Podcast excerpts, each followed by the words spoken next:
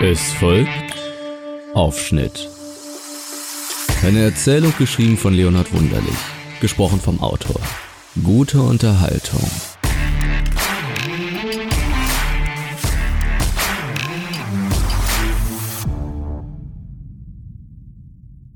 Der Schlüssel drehte sich im alten, massiven Vorhängeschloss und knackte im Zylinder.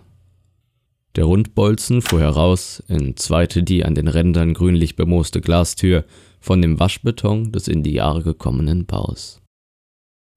Ulrich schob sich durch die Schiebetür in das Innere des Ladenlokals. Routiniert tastete er mit seiner Linken nach dem Lichtschalter und ließ den Raum in grellem Halogenlampenlicht erstrahlen.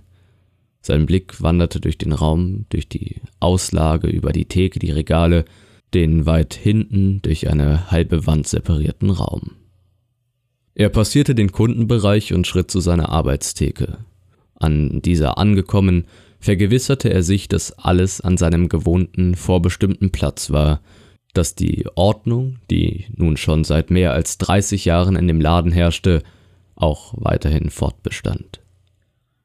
Die Messer waren gewissenhaft gereinigt, in vier massiven Messerblöcken aufgereiht, die Geschirr und Spültücher hingen fein säuberlich auf der Metallstange in unmittelbarer Griffnähe, die synthetische Unterlage hatte er keimfrei gesäubert und den Boden schon am vergangenen Abend gewienert. Ulrich begann mit seiner Arbeit. Er musste sich nun genau an seinen strikten Zeitplan halten, sollte die Metzgerei wie an jedem anderen auch an diesem Tag wieder pünktlich um 8 Uhr öffnen. Er zerschnitt die Tiere in wohlportionierte Stücke, begann die Frikadellen für den Mittagstisch vorzubereiten und ein gutes Achtel des Fleisches zu verschiedenen Sorten Wurst zu verarbeiten. Die Arbeit vollzog sich dabei wie eine minutiös geplante Choreografie. Die Arbeitsschritte vollzog er leichtfüßig als Schritte eines komplexen Tanzes, bei dem nur der kleinste Fehltritt das ganze Streben zunichte machen würde. Er schwang seine stählernen Werkzeuge präzise auf die Faserstränge nieder, schnitt hier, filetierte dort und platzierte sein Werk wohlgekonnt und für den Kunden ansprechend in der Auslage. Er wirkte und arbeitete, als hätte er sein ganzes Leben nichts anderes getan. Und das hatte er auch nicht. Nicht nachdem er sein 17. Lebensjahr erreicht hatte. Um Punkt 22 nach 8 kündigte die Glocke an der Ladentür die Ankunft von Frau Wiesling an. Die Seniorin war wie am gestrigen Tage, wie die ganze Woche, die vergangenen 35 Jahre zeitig um 7 Uhr in der Früh aufgestanden, hatte sich einen Kaffee gemacht und diesen gemeinsam mit ihrer Ration Tabletten hinabgeschluckt. Dann hatte sie sich adrett gekleidet, die Haare zu einem altertümlichen Kranz auf ihrem Haupt zusammengesteckt, und um Punkt 8.20 Uhr war sie dann vor die Tür getreten, hatte die Straße gekreuzt und exakt zwei Minuten darauf die Metzgerei Ulrichs betreten. Jener Tag verlief äußerlich wie jeder andere, und doch lag etwas Eigenartiges, eine Abweichung, eine Besonderheit in der Luft. Mit der freudigen Gewissheit, auch an diesem Tag seine langjährige, ehrwürdige Kundin grüßen zu dürfen, warf Ulrich seinen Blick zu ihr hinüber und wünschte einen guten Morgen. Die Dame formte ein schmales Grinsen und erwiderte den Gruß. Sie trat an die Theke und beteuerte, dass sie nichts lieber tun würde, als mit ihrem besten Metzger zu sprechen, vielleicht abgesehen davon noch einmal einen Tag ganz ohne Schmerzen erleben zu können, sie aber furchtbar in Eile wäre, noch so viel zu tun und zu organisieren sei, da sie in nicht vielen Tagen ihren 90. Geburtstag feiern würde und zu diesem Anlass eine größere Festgesellschaft geladen hatte, die sich in den ihrer vorausgehenden Vorbereitungen doch als arbeitsintensiver als ursprünglich angenommen herausgestellt hatte und sie daher heute doch recht kurz angebunden sei. Aus diesem Grund unterscheide sich auch ihr heutiger Besuch von solchen an anderen Tagen, da sie mit dem größten Vertrauen sich auf ihren Metzger verlasse, dass er ihr helfe, ein adäquates, wohlschmeckendes Mahl für die Feier vorzubereiten und in ihrem Reden verfiel sie dem Gedanken, dass es doch zum heutigen Tage gar nicht mehr so viele Menschen geben würde, auf die man sich verlassen könnte, und dass durch all das Digitale im Alltag des heutigen Menschen der persönliche, zwischenmenschliche Umgang vernachlässigt würde, wenn nicht sogar ganz verloren ginge. Das kleine Dorf, in dem sie schon ihr ganzes Leben verbrachte und in welchem sie einmal einen jeden, eine jede bei dem Namen zu nennen vermocht hatte, wurde mit dem Zuziehen neuer und dem Sterben alter Leute zunehmend anonymer, dass man sich doch gar nicht mehr grüßte, sah man sich bei den Besorgungen des Einkaufes oder beim Aufgeben eines Briefes in der Poststelle. Die jungen Familien würden ohnehin nicht mehr den kleinen Läden ihr Vertrauen schenken und gingen vielmehr zu den großen Ketten, zu den Discountern einkaufen, wodurch sie dann endgültig in der grauen Masse der Individualisten verschwammen. Und zumindest im letzten Punkt konnte Ulrich seiner treuesten Kundin zustimmen. Es war als kleiner Betrieb schwieriger geworden, über die Runden zu kommen, einen zuverlässigen Kundenstamm zu erhalten. Er selbst hatte seit geraumer Zeit mit seiner finanziellen Situation zu kämpfen. Der Laden brachte beinahe weniger ein als das Kapital, welches er monatlich, wöchentlich, täglich verschlang. Die Kunden fehlten, die Ware wurde bei der geringeren Einkaufsmenge immer teurer. Die Mieten für das Ladenlokal stiegen, die Versicherungen forderten immer höhere Einzahlungen.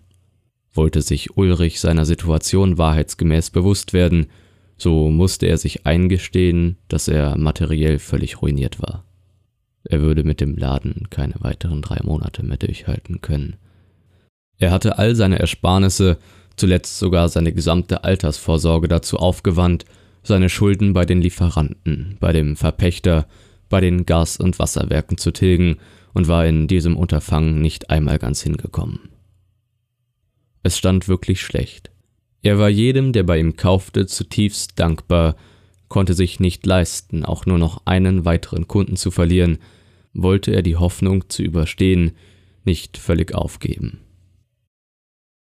Die Dame beendete ihre Ausführungen und Ulrichs Gedanken mit einer Bestellung von 40 Paar Blutwurst, welche ihr immer so gut schmeckte und diese so, dabei war sie sich sicher, auch ihren Gästen eine Gaumenfreude bereiten würde, wenn sie sie an ihrem großen Tag mit dieser verköstigte, alle gemeinsam speisten und schrecklich schmausten. Sie bat noch darum, bei der Bestellung Eile walten zu lassen, da der betroffene Tag nicht mehr fern sei, und dankte dann ganz herzlich, als Ulrich ihr versicherte, dass er das Bestellte zu ihrer größten Zufriedenheit bis zu jenem Tag mit größtem Vergnügen bereiten würde. Dann verließ die Dame den Laden. Ulrich war nicht weit davon entfernt, einen Freudensprung in die Höhe zu machen, um die eingegangene rettende Bestellung zu würdigen. Sogleich machte er sich auch schon an die Arbeit. Vergessen schien der Mittagstisch dieses Tages, nach dem allerdings ohnehin nicht allzu viele verlangen würden. Doch so geschwind er sein Werk auch beginnen wollte, so schnell verschaffte er sich Enttäuschung, als er seine Vorratskammer betrat und das Fehlen sämtlicher wesentlicher Zutaten feststellte. Ein Anruf bei seinem Lieferanten warf ihn noch weiter aus der Bahn, als dieser ihm mitteilte, dass er ihn nicht weiter beliefere zu viele Rechnungen waren unbeglichen verblieben und zu unverlässig war er seine Bonität gegenüber ihm. Ulrich faltete das Handy zusammen und warf es in die Ecke der Arbeitsfläche. Ganz steif stand er da und sah, wie seine Existenz so nicht mehr lange bestehe, wie der unweigerlich folgende Untergang seines Ladens auch unausweichlich jene in diesem verzehren würde. Sein Blick schweifte abermals durch sein Geschäft über alle Gerätschaften, Messer, Gefäße, die Kasse, die seit Jahrzehnten diesem Laden ihre Treue erwiesen. Ulrich betrachtete sich selbst in den metallenen, spiegelnden Oberflächen der Arbeitsplatte, sah sich selbst tief in die Augen und seine Gedanken rasten im Angesicht des Scheiterns und der Vergänglichkeit. Jener, den er dort auf dem Metall sah, war ihm fremd. Er erkannte die grimmigen Züge, die ihm entgegenstarrten, nicht mehr als die seinen, bewertete die ganze Spiegelung als völlig verschieden zu seiner selbst.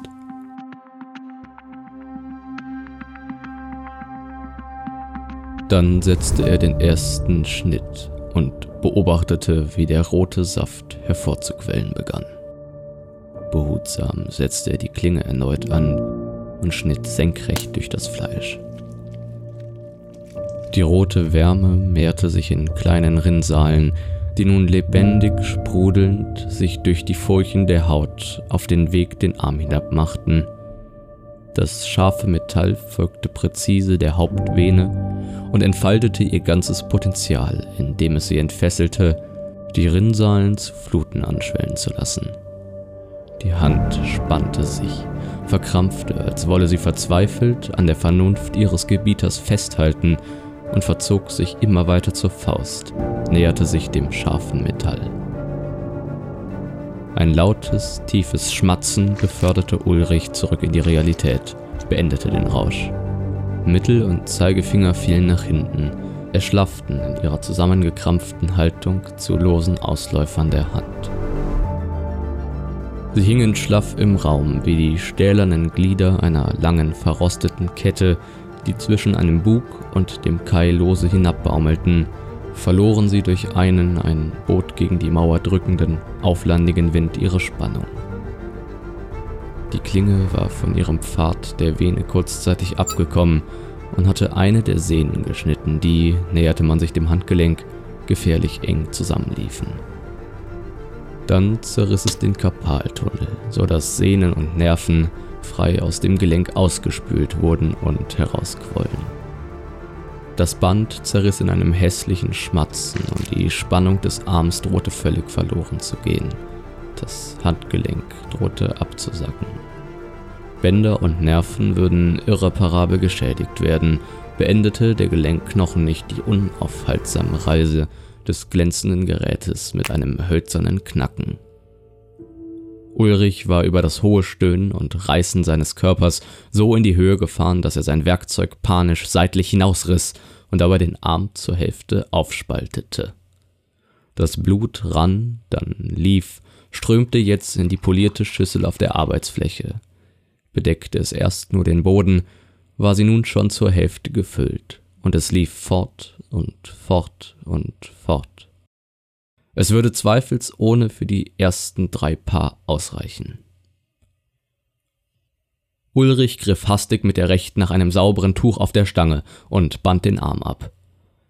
Er mochte mit Schweinen, Kühen, Hühnern ihrer Anatomie wohl vertraut sein, doch war er sich unsicher, welchen Blutverlust ein Mensch würde ertragen können. Die eineinhalb Liter schienen mehr als herausfordernd für seinen Körper zu sein und wollte er die Bestellung in ihrer Fülle und zu der Zufriedenheit der Kundin erfüllen, würde er auch die nächsten Tage Ader lassen müssen und konnte sich nicht schon heute so verausgaben. Der Aderlass mochte er auch als Mittel zu einem anderen, unkonventionellen Zweck angewandt worden sein, bewährte sich als Mittel des Heilbringens, indem er die Hoffnung nicht ersterben ließ.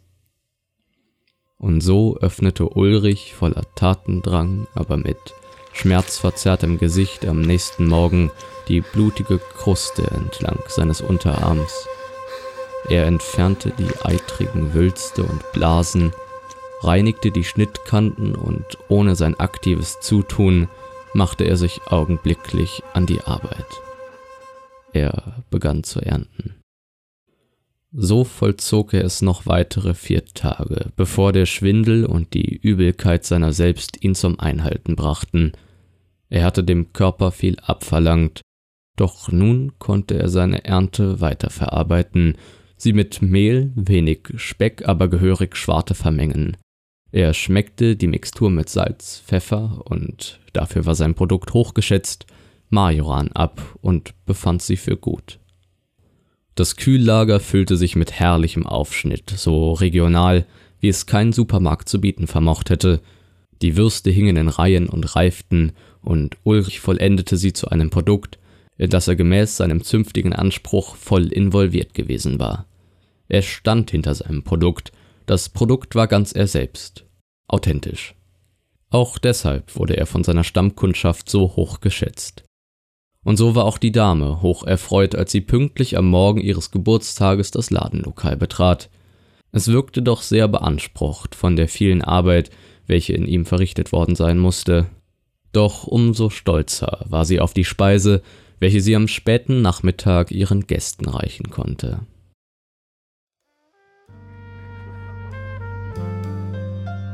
Die Festgesellschaft begab sich zu Tisch.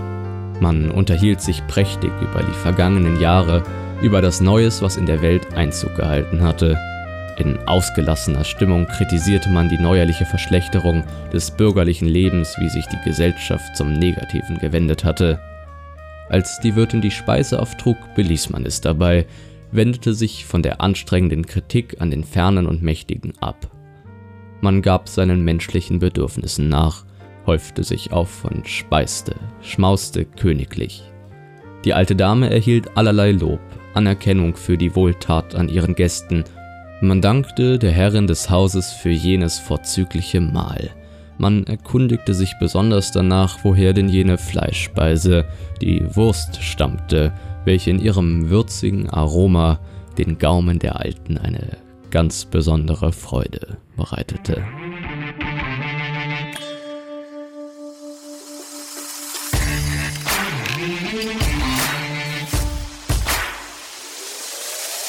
Sie hörten Aufschnitt. Eine Erzählung geschrieben von Leonhard Wunderlich, gesprochen vom Autor. Eine Toxiety-Produktion. Zusatzinformationen finden Sie in den Show Notes. Sollte Ihnen das Gehörte gefallen haben und Sie haben nun Lust auf mehr, folgen Sie uns doch, um nichts mehr zu verpassen.